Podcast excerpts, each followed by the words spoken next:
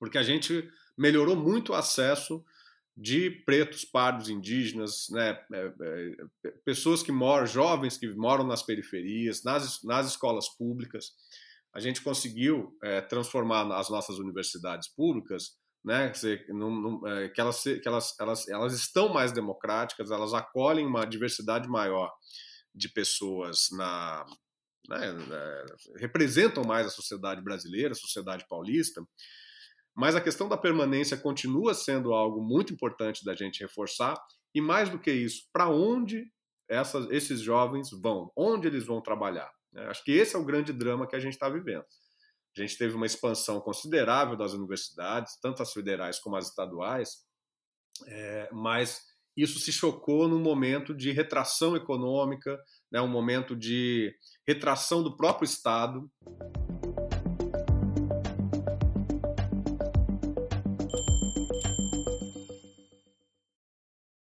Olá, bem-vinda, bem-vindo ao Espaço Recíproco. Hoje nós temos a satisfação de receber aqui o professor Wagner Romão. O Wagner fez graduação em Ciências Sociais na Universidade de São Paulo, com mestrado e doutorado em Sociologia também pela USP. Realizou pesquisa de pós-doutorado no Centro de Estudos da Metrópole, Centro Brasileiro de Análise e Planejamento, e hoje em dia é professor de Ciência Política na Unicamp. Ele é co coordenador do Núcleo de Pesquisa em Participação, Movimentos Sociais e Ação Coletiva, o NEPAC, e diretor adjunto da Diretoria Executiva de Direitos Humanos, também da Unicamp.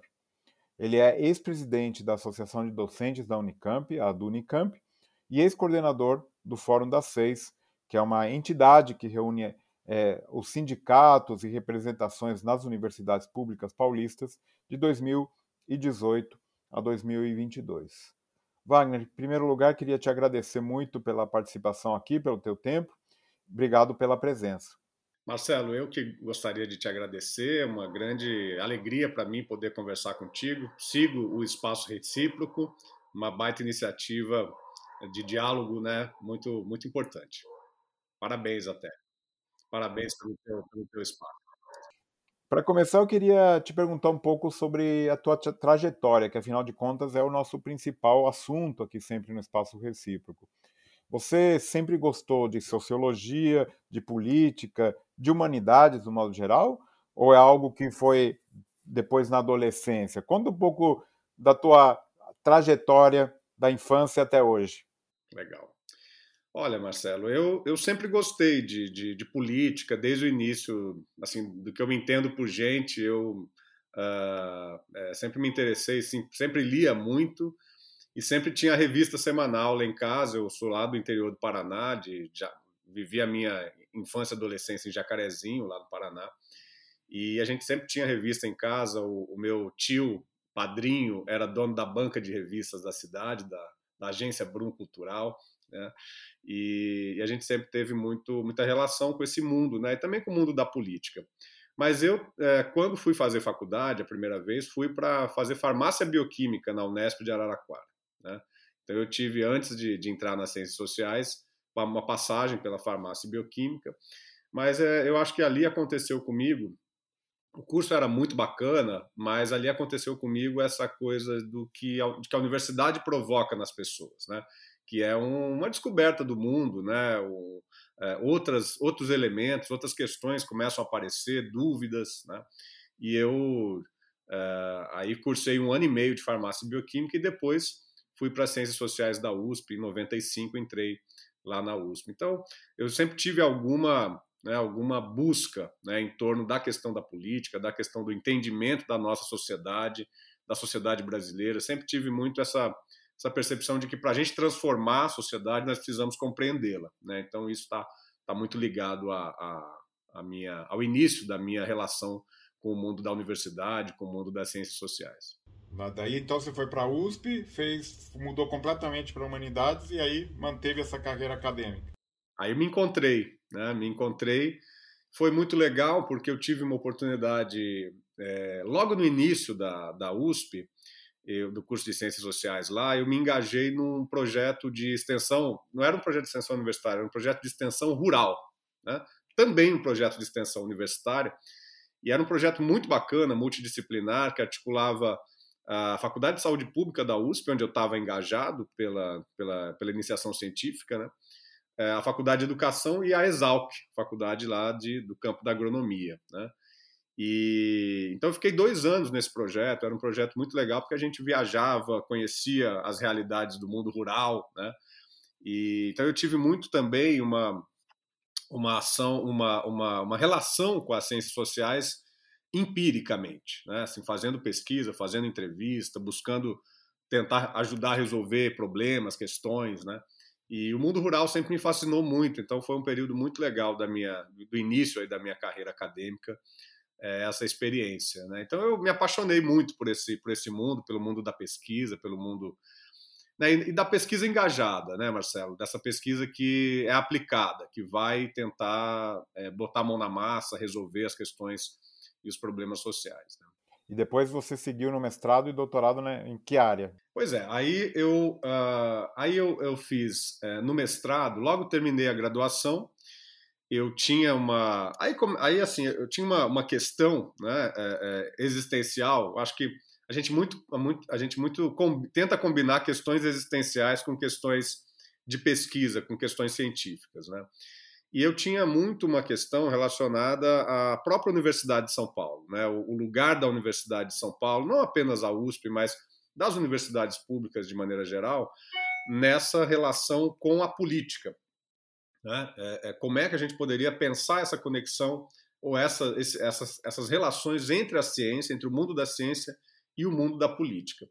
E, a, a, e aí a, havia uma, uma, certa interpretação das ciências sociais, da, da, formação das ciências sociais no Brasil, que é, fazia uma separação muito, muito, muito forte né, entre as ciências sociais produzidas em São Paulo, a partir da USP, e as ciências sociais produzidas no Rio de Janeiro. Né? Então, o Rio de Janeiro era visto como, uma, como ciências sociais, é, digamos assim, menos científicas né? e mais puxadas ali para a relação que se estabelecia com o governo federal, né? que estava no Rio de Janeiro naquela época, e a, USP tida como uma como ciências sociais científicas, muito naquela perspectiva que o Florestan Fernandes era muito, né, quer dizer, muito engajado nessa perspectiva dos fundamentos é, da explicação sociológica, de uma exegese dos textos clássicos da sociologia. Né? E, e aí eu fiz uma pesquisa sobre uma experiência é, que foi a experiência do Centro de Sociologia Industrial e do Trabalho, o CESIT, não o CESIT da Unicamp, o CESIT que existia na USP, né? que foi uma, uma, uma tentativa ali de criação de um centro de estudos que, de certo modo, também antecipou o que o SEBRAP viria a ser, na, na interface com a universidade, né? o CESIT era dentro da cadeira de Sociologia 1 da, da USP, do Florestan Fernandes, liderada pelo Florestan Fernandes, mas onde o Fernando Henrique Cardoso já né, era o, o dileto ali, o, o, o, aprendiz dileto do Florestan. E o Fernando Henrique, muito sempre né, é, é, pensando nessas relações com o mundo externo à universidade, cria esse centro, que é uma grande é uma grande experiência que foi abortada por conta do, do, do período do regime de 64. Né? Mas foi uma tentativa ali, Marcelo, de é, pensar, é, de estabelecer relações mais, é, mais, mais profundas, mais articuladas com o mundo da indústria. Né? Então, houve uma grande, uma grande dotação de verba para pesquisa vinda da Fiesp, né? que, que então estava sob intervenção é, do governo João Goulart, né? o Fernando Gasparian, que era um empresário ilustrado, né?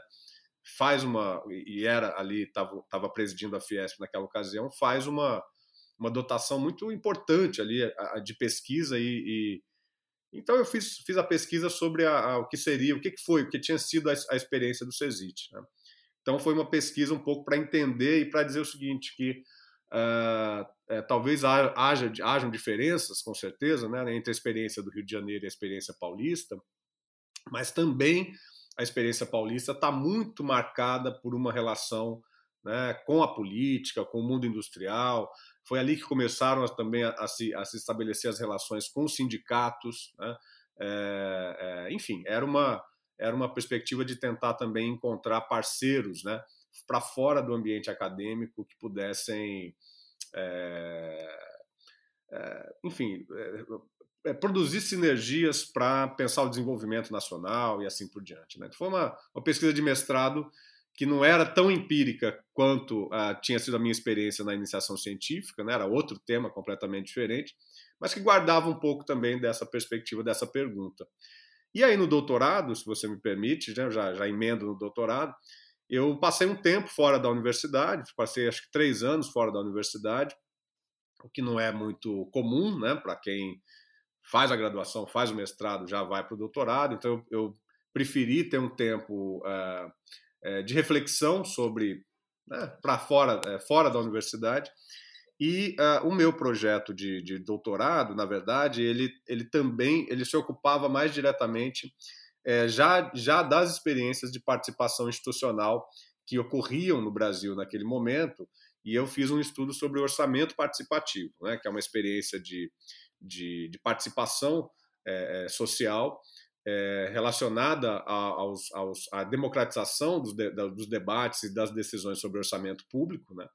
Então, eu fiz um, um, trabalho sobre a literatura do, do OP, a respeito do OP, e também fiz um, um estudo de caso na cidade de Osasco.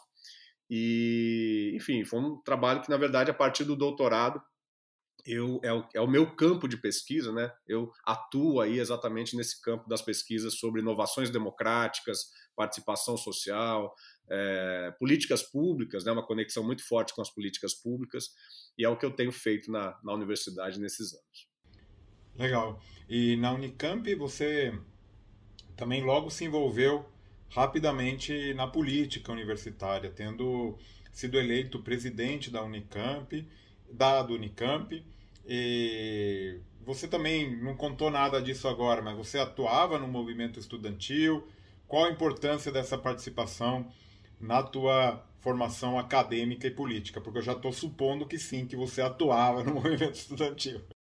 Sim, Marcelo. Ah, eu sempre, assim, em todos os lugares que eu passei, desde o Grêmio Estudantil, né, é, eu sempre fui muito ativo, né, eu sempre fui muito sou uma pessoa de, que, tem muita dificuldade de, de ficar parado quando eu vejo uma situação que, né, em que a gente precisa atuar. Eu sinto vontade, o ímpeto né, de, de atuar, de, de interagir com as pessoas, de tentar resolver problemas, melhorar situações. Né? Então, eu, eu desde o início, até antes, na própria faculdade de, de, de farmácia, de ciências farmacêuticas, eu fui, fui membro do centro acadêmico lá, naquele curto curto período de, de tempo que eu fiquei em Araraquara. Depois, quando entrei na USP, também fiz todas as, as etapas aí do movimento estudantil, representações discentes, centro acadêmico, é, depois o DCE da USP, né, que foi um, uma experiência muito bacana para mim naquela época. Reconstruímos a APG da USP na capital, isso foi em 2001, né, 2001, 2002. É, fui membro da Associação Nacional de Pós-Graduandos também. E, uh, e na universidade, quando eu me torno professor, eu tive uma passagem também pela Unesp, aí voltei para Araraquara, mas na condição de professor no departamento de Antropologia, Política e Filosofia, lá da, da FCL, da Unesp de Araraquara. Uh, e, e, e, em 2014 que eu entro na Unicamp. Então, é, desde a primeira, é, desde aqueles primeiros momentos, né, eu já me filiei à Unicamp, já sempre frequentei as assembleias, né? E aquele momento de, de entrada na Unicamp, né, de pensar em organizar uma chapa e ajudar a organizar uma chapa e depois ter sido escolhido pela chapa para ser presidente da, na, naquela disputa, né, era porque exatamente a gente via uma, uma necessidade de fortalecimento da organização dos, né, dos docentes, das docentes, na universidade. A gente vivia um período muito conturbado. Você era reitor, você, você sabe disso, né? A gente tinha ali é, é, uma, digamos assim, um campo conservador muito crescente na universidade, né? E, e que entendia, inclusive, é, que, que relativizava a importância do sindicato como um órgão de organização de docentes, né? Como um órgão de organização é, tanto no campo das relações trabalhistas, né, que são importantes e que é necessário a gente tenha um sindicato para é, fazer essa defesa dos, dos, direitos trabalhistas dos docentes, dos professores, como também uma, uma posi um posicionamento político. Né? Eu acho que o sindicato, a, a, as associações, elas são sempre espaços de articulação política, de defesa da universidade. Acredito muito né, nessa ideia de que os sindicatos, as associações de docentes, de trabalhadores, enfim, das universidades, elas precisam sempre articular a defesa dos seus direitos trabalhistas com a defesa da universidade. Eu acho que a gente vive esse momento e a nossa é, convivência ali quando você era reitor e eu era presidente da Unicamp, acho que foi muito nesse sentido, né, de que a gente buscasse convergências na defesa da universidade, sobretudo nesse momento em que a gente tem ataques né, de, de, muitos lados so, contra a ciência, contra a própria ideia de universidade pública. Então, um pouco essa essa essa trajetória, né? Sempre sempre atuei nesses espaços, sempre acho que tive a oportunidade de, de em alguns momentos protagonizar algumas lutas, mas em outros momentos também né, de sustentar, de apoiar, de, de fazer junto, de, de colaborar, né? E, e, e acho que é, é, algo que me completa muito, né? Quer dizer, eu não consigo é, compreender uma, uma atuação nossa, sobretudo num espaço como a universidade pública, sobretudo como servidores públicos, né? É, em que a gente não tem um engajamento também na defesa desses espaços, na defesa dessa desse, desse caráter público, né? Da, da onde a gente atua, no caso a Universidade é, Estadual de Campinas.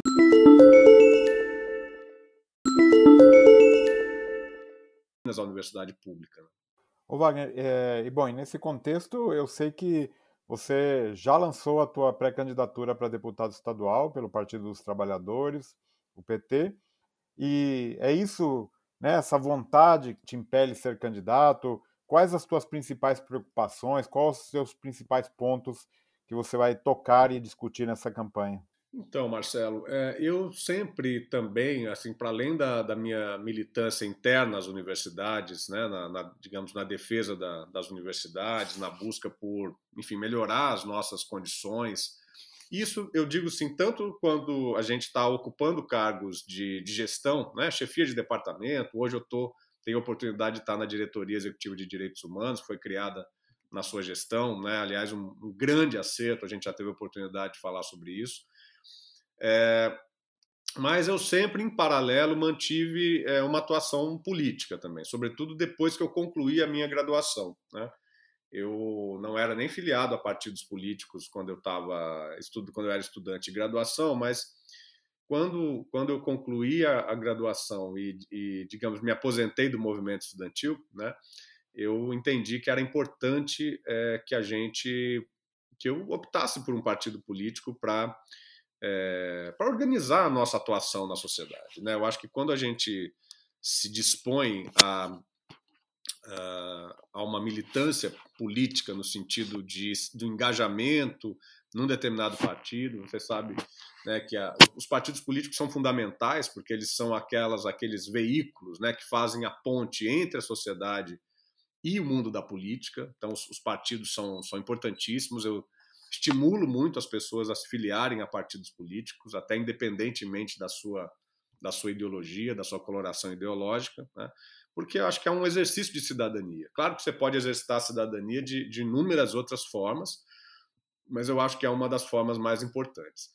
E aí eu, eu, eu iniciei lá em 2003, mais ou menos, uma, uma, me filiei ao PT em 2003, era um período de muita esperança, né, de muita expectativa, porque eh, recentemente Lula havia ganhado as eleições em, em 2002, e era um momento de muita efervescência, e, e eu tive a oportunidade de trabalhar como assessor parlamentar é, de um professor da USP, inclusive, o Nabil Bonduque, que era vereador em São Paulo naquela ocasião, e foi um período muito rico, porque é uma outra relação que você estabelece com o campo das políticas públicas, né, e com o campo da política mesmo. E, e ali eu tive a oportunidade de, de, de assessorá-lo, especialmente na Comissão Extraordinária de Juventude da Câmara Municipal de São Paulo. Então, eu tinha ali um 20 e poucos anos e, é, e ali nascia, Marcelo, a ideia de políticas públicas específicas para jovens. Né? Porque nós tínhamos antes o Estatuto da Criança e Adolescente, que tinha sido ali estabelecido em 92, 1992, e havia um gap ali enorme, né? uma situação em que a, a, o jovem, o adolescente, completa 18 e ele praticamente estava desguarnecido, né? na sua proteção social e na sua capacidade de se tornar um, um ser adulto. Né? Então a gente via isso naquela, naquela situação, naquela, naquela comissão. E era muito interessante porque a comissão vinham jovens de todos os lados da cidade de São Paulo, sobretudo jovens da periferia. Né?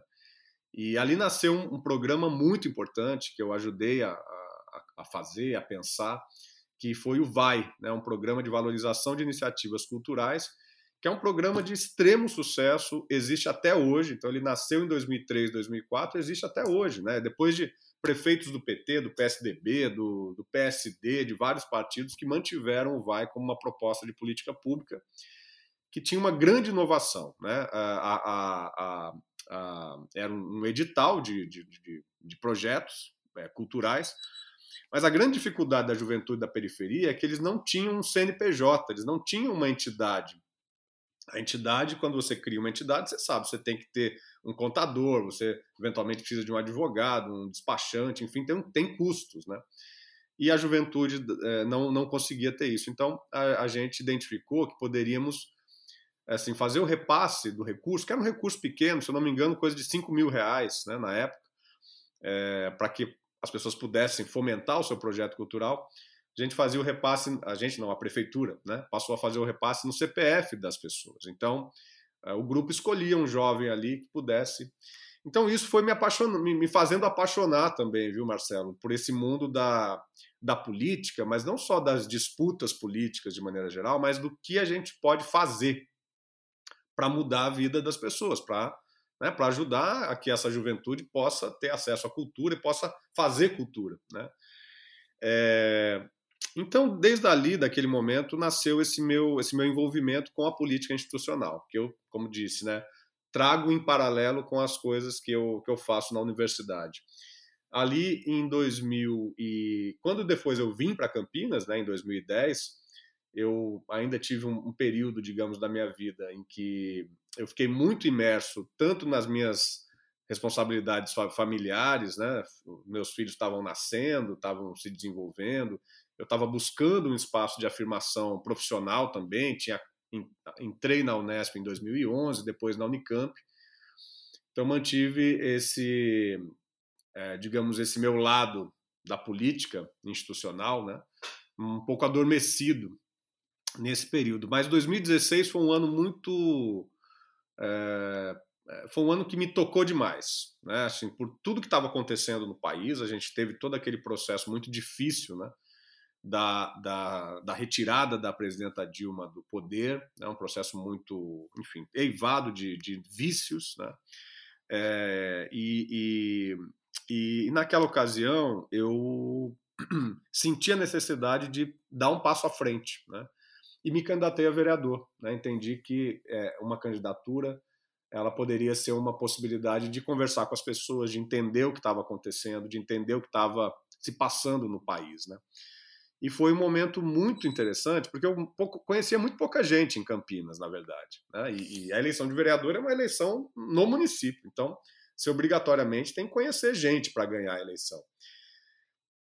Mas foi um processo é, fantástico, assim, né? É, é, um pouco é, é, é, dedicar essa parte do, do, do meu tempo para conversar, dialogar, defender ideias, acho que defender um legado também do PT, naquele momento estava muito atacado, né?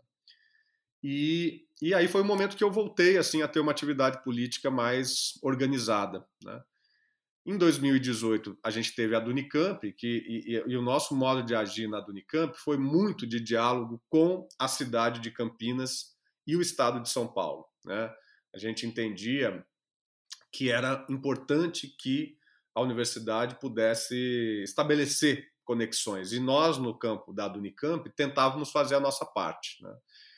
E uh, então a gente pegou aquele período de 2019, todas aquelas grandes manifestações de rua, é, é, nós apoiamos, estivemos ajudando a organizar aquele processo todo com os estudantes, é, com o sindicato, com o movimento sindical em Campinas, com a sociedade civil em Campinas, e aquilo foi fazendo também com que eu né, conhecesse mais gente, que as pessoas passassem também a admirar o nosso trabalho.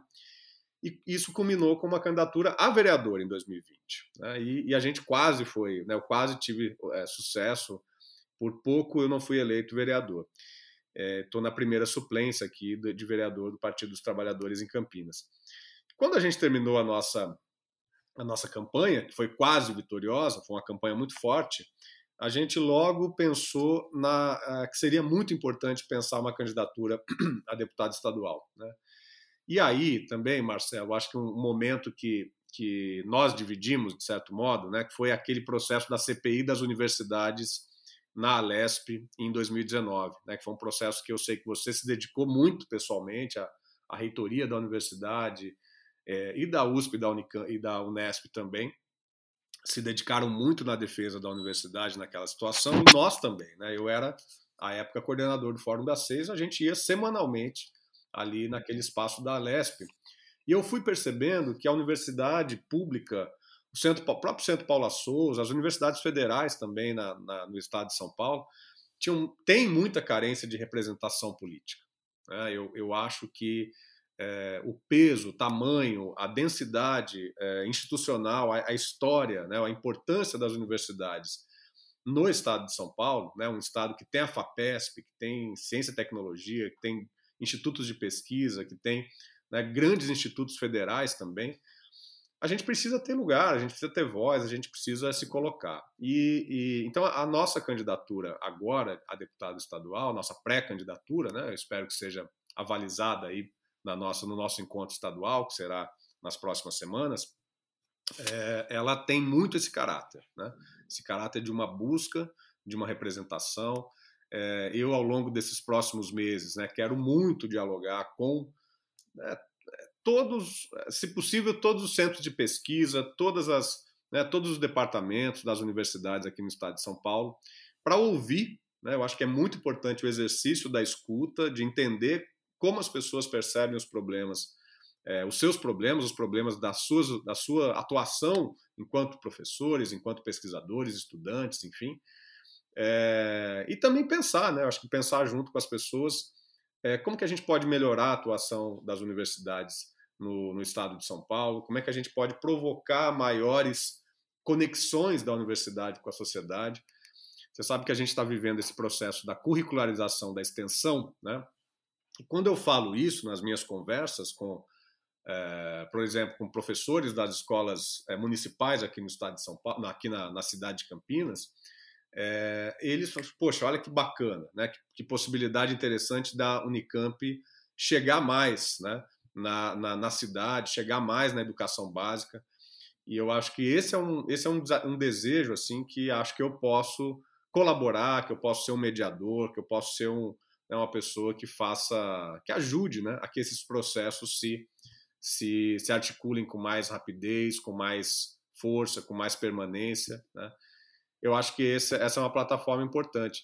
E eu acho também, Marcelo, por último, que a gente poderia aqui ficar falando horas sobre esse assunto, mas eu acho que nós temos um enorme desafio que é a questão da permanência né? e da saída também, porque a gente melhorou muito o acesso de pretos, pardos, indígenas, né, é, é, pessoas que moram, jovens que moram nas periferias, nas, nas escolas públicas a gente conseguiu é, transformar as nossas universidades públicas, né, num, num, é, que, elas, que elas, elas, elas estão mais democráticas, elas acolhem uma diversidade maior de pessoas na, né, é, representam mais a sociedade brasileira, a sociedade paulista, mas a questão da permanência continua sendo algo muito importante da gente reforçar, e mais do que isso, para onde essas, esses jovens vão, onde eles vão trabalhar. Né? Acho que esse é o grande drama que a gente está vivendo.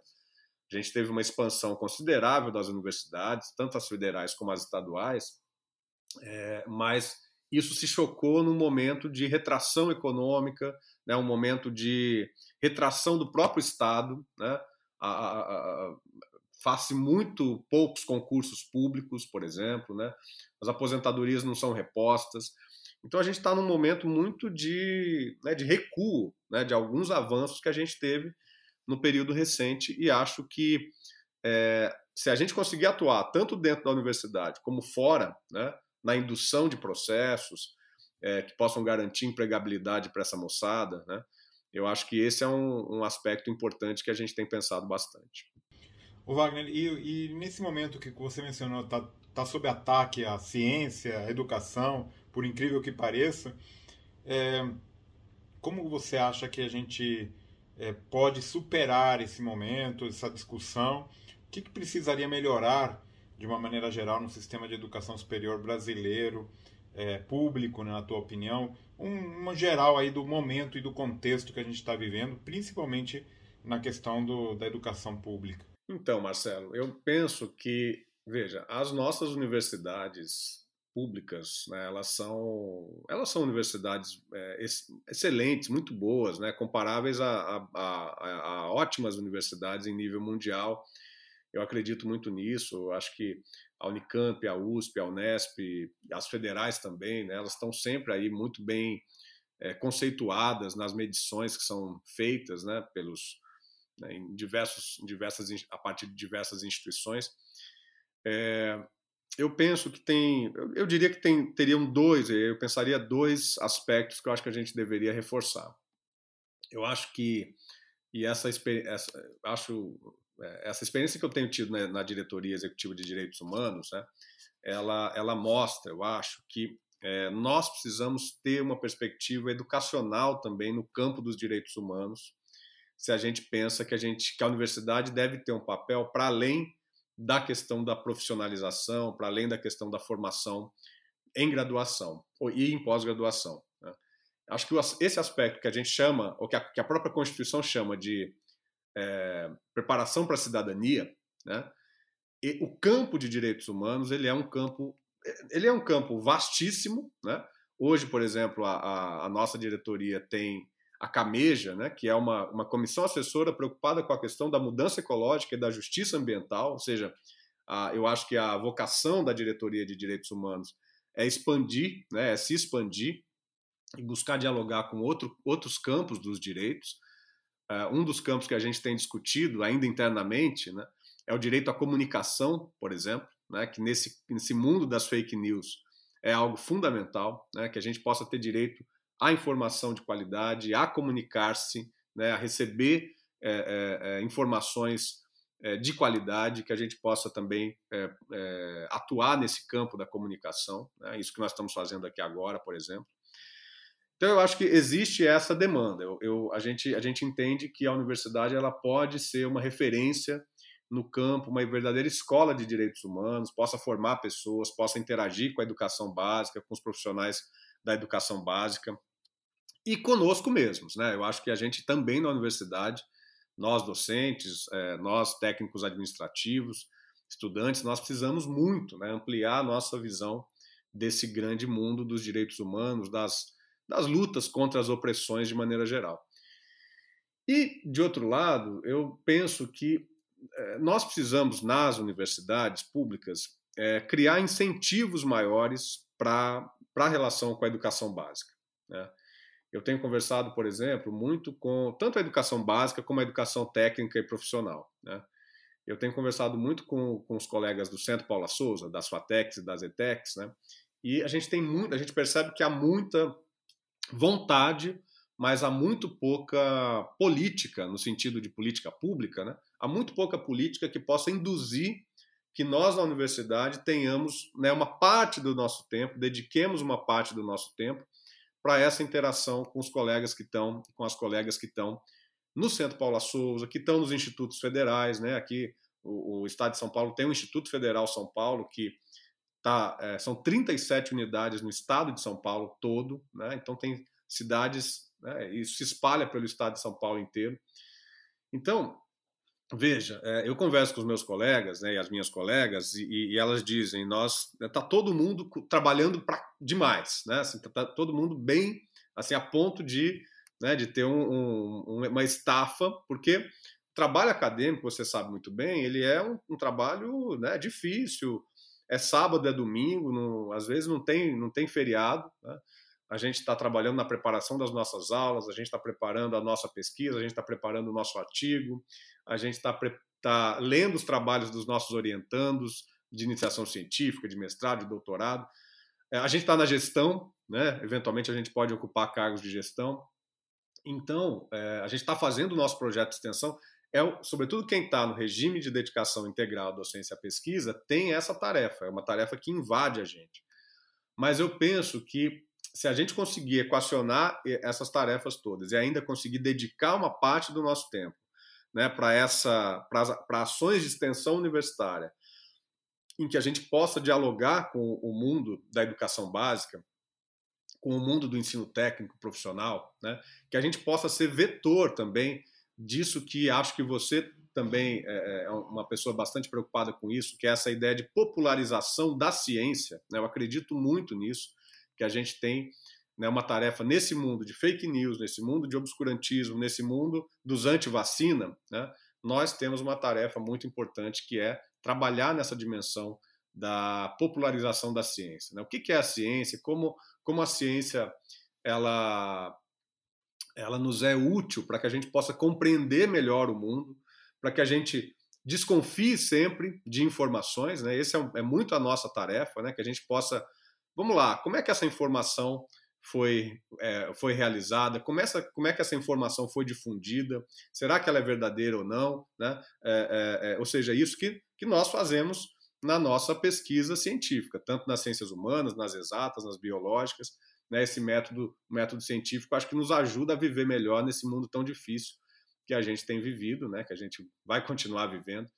É, então eu penso que esses dois elementos, né, a gente poderia discutir outros, mas esses dois elementos eu acho que são fundamentais: o campo dos direitos humanos e o campo dessa relação das universidades com o campo da educação básica. Muito legal.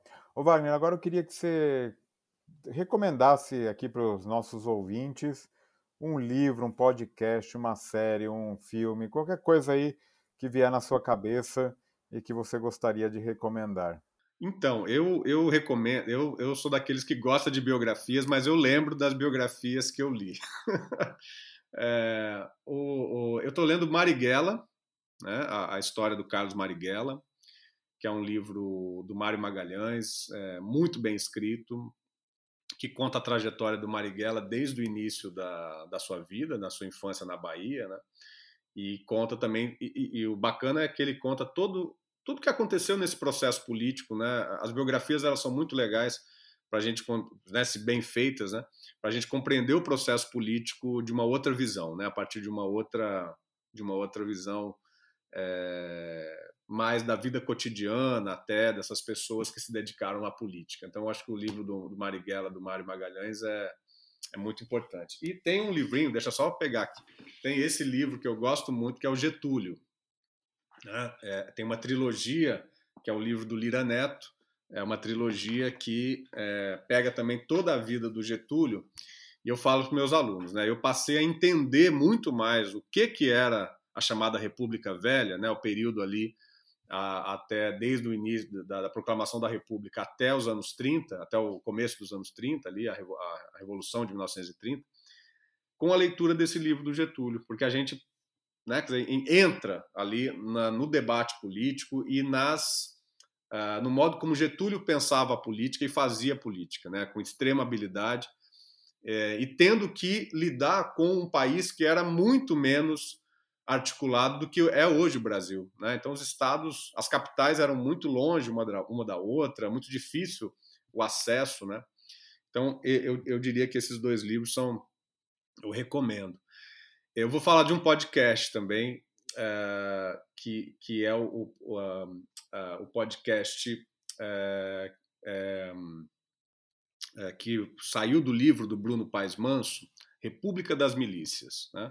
É um podcast muito interessante que mostra muito o funcionamento das milícias no Rio de Janeiro. Bruno Paes Manso é um pesquisador do, do Núcleo de Estudos da Violência da USP, mas é um jornalista também, extremamente habilidoso.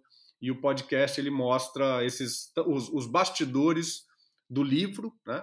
mas ele dá a voz também ao, aos personagens do livro. Né? República das Milícias é um, um, uma série de podcasts que eu, que eu ouvi recentemente que eu gosto muito. É, acho que é isso. Séries na televisão eu, eu, eu tenho passado, viu, Marcelo? Eu prefiro ver filme, senão eu fico viciado na série. Não dá para fazer tudo que o dia também tem 24 horas.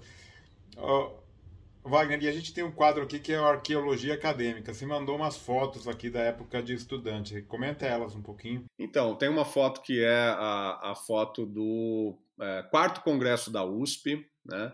Foi em 2001, eu era membro do DCE da USP e também da APG da USP. Foi um momento é, que eu estava entrando no mestrado, mas ainda fui membro do DCE lá na USP, pelo menos isso era possível, né? E toda a minha geração estava entrando no DCE, eu falei, não, essa eu não vou perder, né? E, e, foi um momento muito especial, a gente saía de uma greve importante, você deve estar lembrado também, a greve de 2000, né? Foi um processo político muito interessante, vitorioso, foi uma greve vitoriosa, e, e aí as entidades da USP resolveram se reunir e fazer uma, um congresso, né? E, e eu fui né, como DCE da USP, escolhido para ser o, o, o, a pessoa que coordenava a mesa de abertura do Congresso, que aprovava regimento do Congresso. Então foi muito difícil para mim. Aquele dia foi muito difícil porque é, né, tinha gente ali tentando mudar o regimento de tudo quanto é jeito. E, e eu estava ali como estudante, né, é, é, é, organizando uma assembleia com professores, com técnicos administrativos, com pessoas, enfim, muito mais experientes do que eu. Foi um momento que eu gosto muito daquela, daquela dessa imagem. E depois é, é, uma foto ali com o pessoal da APG da, da USP Capital, né, colegas que a gente também se reuniu ali. E, o movimento da pós-graduação estava muito, né, muito, muito naquele período, mas também foi um processo que veio a partir daquela greve de 2000, que foi uma, é um momento muito importante de defesa da universidade pública também, né, de, de fortalecimento da universidade. Então são fotos que eu gosto demais. Um período muito bom da, da minha vida. Bom, e falando nisso, um ping-pong para finalizar. O, tua melhor e a tua pior lembrança da graduação ou da pós? Puxa vida, é, eu acho que a melhor lembrança da graduação, é, assim, a, a, primeira imagem que me vem à cabeça é, são essas viagens de pesquisa, sabe? É, eram cidades pequenininhas, eram Vera Cruz, era Espírito Santo do Turvo, era aqui em Santo Antônio do Pinhal, Monteiro Lobato, esse uma parte aqui no Vale do Paraíba, outra parte lá no, na região mais central do estado. Eu acho que esse era o, esse foi o meu momento mais gostoso assim na na graduação, né? E aí o momento pior, mais mais difícil, foi quando eu tentei fazer remo na USP, né? Na, na raia da USP. E para quem não sabe, assim, para quem nunca fez, o remo é algo que você tem que estar tá muito bem preparado, né? Porque se você. Porque a gente estava num barco com oito pessoas e foi uma das minhas primeiras lições. Eu sei que eu não consegui dar conta da remada, né? atrapalhei todo o barco, foi um vexame total. Foi a primeira lembrança que, eu, que me vem aqui, mas deve ter tido outras, viu, Marcelo? Ô Wagner, e uma aula inesquecível?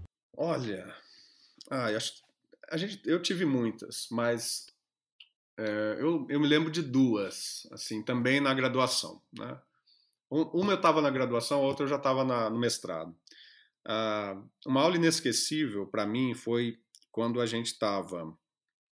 É, foi o meu primeiro ano de graduação e no dia que Florestan Fernandes morreu. Né? E eu tinha um professor, Orlando de Miranda, que era dava para nós Sociologia 2, era o segundo semestre, se eu não me engano, Florestan morreu em agosto de 95. Né? E, e o Miranda, quando no dia seguinte à morte do Florestan, ele deu uma aula falando sobre a importância do Florestan Fernandes para a Faculdade de Filosofia da USP. Né? Então foi, foi uma aula muito sentida, assim, muito né, solene.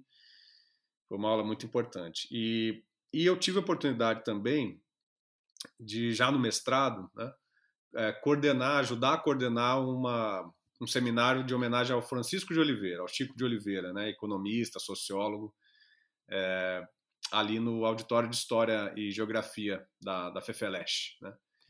E, e, ali foi uma, uma coleção né, de referências, é, Paulo, é, Paul Singer, Marilena Chauí, uh, uh, tanta gente boa que, que falou naquele, naquele seminário, e o próprio Chico. Né? O Chico concluiu o seminário. Desse seminário nasceu um livro, né, A Tarefa da Crítica, que eu organizei junto com a professora Cibele Rizek, da, da USP, e publicado pela Federal de Minas Gerais.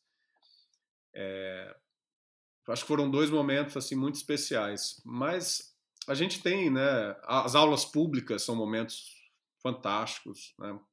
Eu cheguei a ter aula, a, a frequentar aula com o professor Antônio Cândido, né? com o professor Aziz Abissabia, a professora Marilena Chauí, já falei, a professora Lisete Arelaro, que inclusive está nessa foto que eu, que eu uh, passei para você, né, para esse quadro. Então, acho que os, os, nossos mestres, as nossas mestras, né, elas sempre ficam muito guardadas no nosso coração, na nossa, na nossa mente. Então, é muito gostoso. É, esse, essa experiência universitária é fascinante, né, Marcelo? Eu acho que a, a a grande tarefa nossa é fazer com que cada vez mais pessoas possam ter essa experiência em alto nível de qualidade, né? E que ela seja cada vez mais democrática. O Wagner, e uma política ou um político que você admira? Eu admiro muito o Lula, né? O Lula teve recentemente na, na nossa universidade, na Unicamp. Ele tem uma capacidade de agregação, né? Algo que é, acho que é fundamental na política. Se você não tem a capacidade de agregar as pessoas, de ciscar para dentro, como a minha mãe dizia, né? É, você não está bem para essa. Você está fazendo alguma coisa que não é a sua a sua tarefa. Né? Eu acho que a política tem muito disso e tem uma capacidade de diálogo, né? De ao mesmo tempo tem uma tem um carinho muito grande, consegue expressar um carinho muito grande pelas pessoas. Eu acho que esse é, é muito um ideal de política. E acho que, que Lula, até depois desse período de prisão, né, e, e, toda a luta, toda. Eu acho que a coerência que ele é, expressou nesse período todo foi um período muito difícil, né, é, e o modo como ele está se colocando dessa, nesse processo eleitoral desse ano, né, nessa tentativa de recuperar o país, né, de re reconstruir o Brasil, já né, com uma certa idade ali, quase com seus 75, 76, não sei ao certo, mas eu acho que é uma pessoa admirável, né, um político admirável.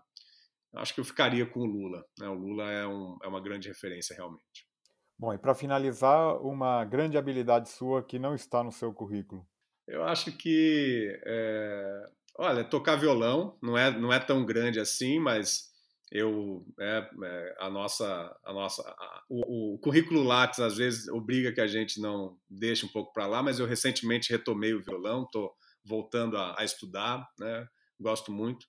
É, e eu gosto de, de, cozinhar também. Algumas né quando quando eu tenho tempo quando eu tenho condições aqui de fazer um assado de, de fazer um né, uma uma macarronada de fazer uma massa eu gosto muito e, e acho que acho que faço razoavelmente bem.